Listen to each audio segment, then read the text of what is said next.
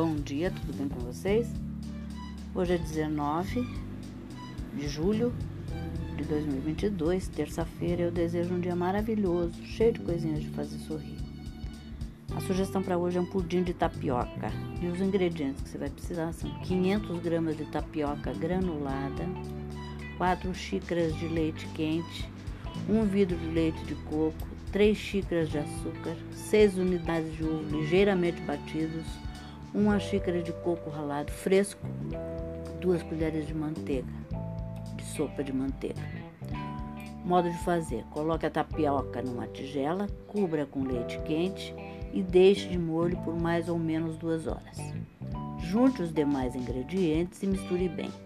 Faça um caramelo com uma xícara de açúcar e espalhe numa forma de pudim. Coloque a mistura na forma e leve ao forno pré-aquecido a 180 graus e asse em banho-maria por cerca de 50 minutos ou até ficar dourado. Tire do forno e deixe esfriar. Desenforme num prato e leve à geladeira. Se delicie com essa gostosura. Espero que vocês tenham curtido e até amanhã, se Deus quiser.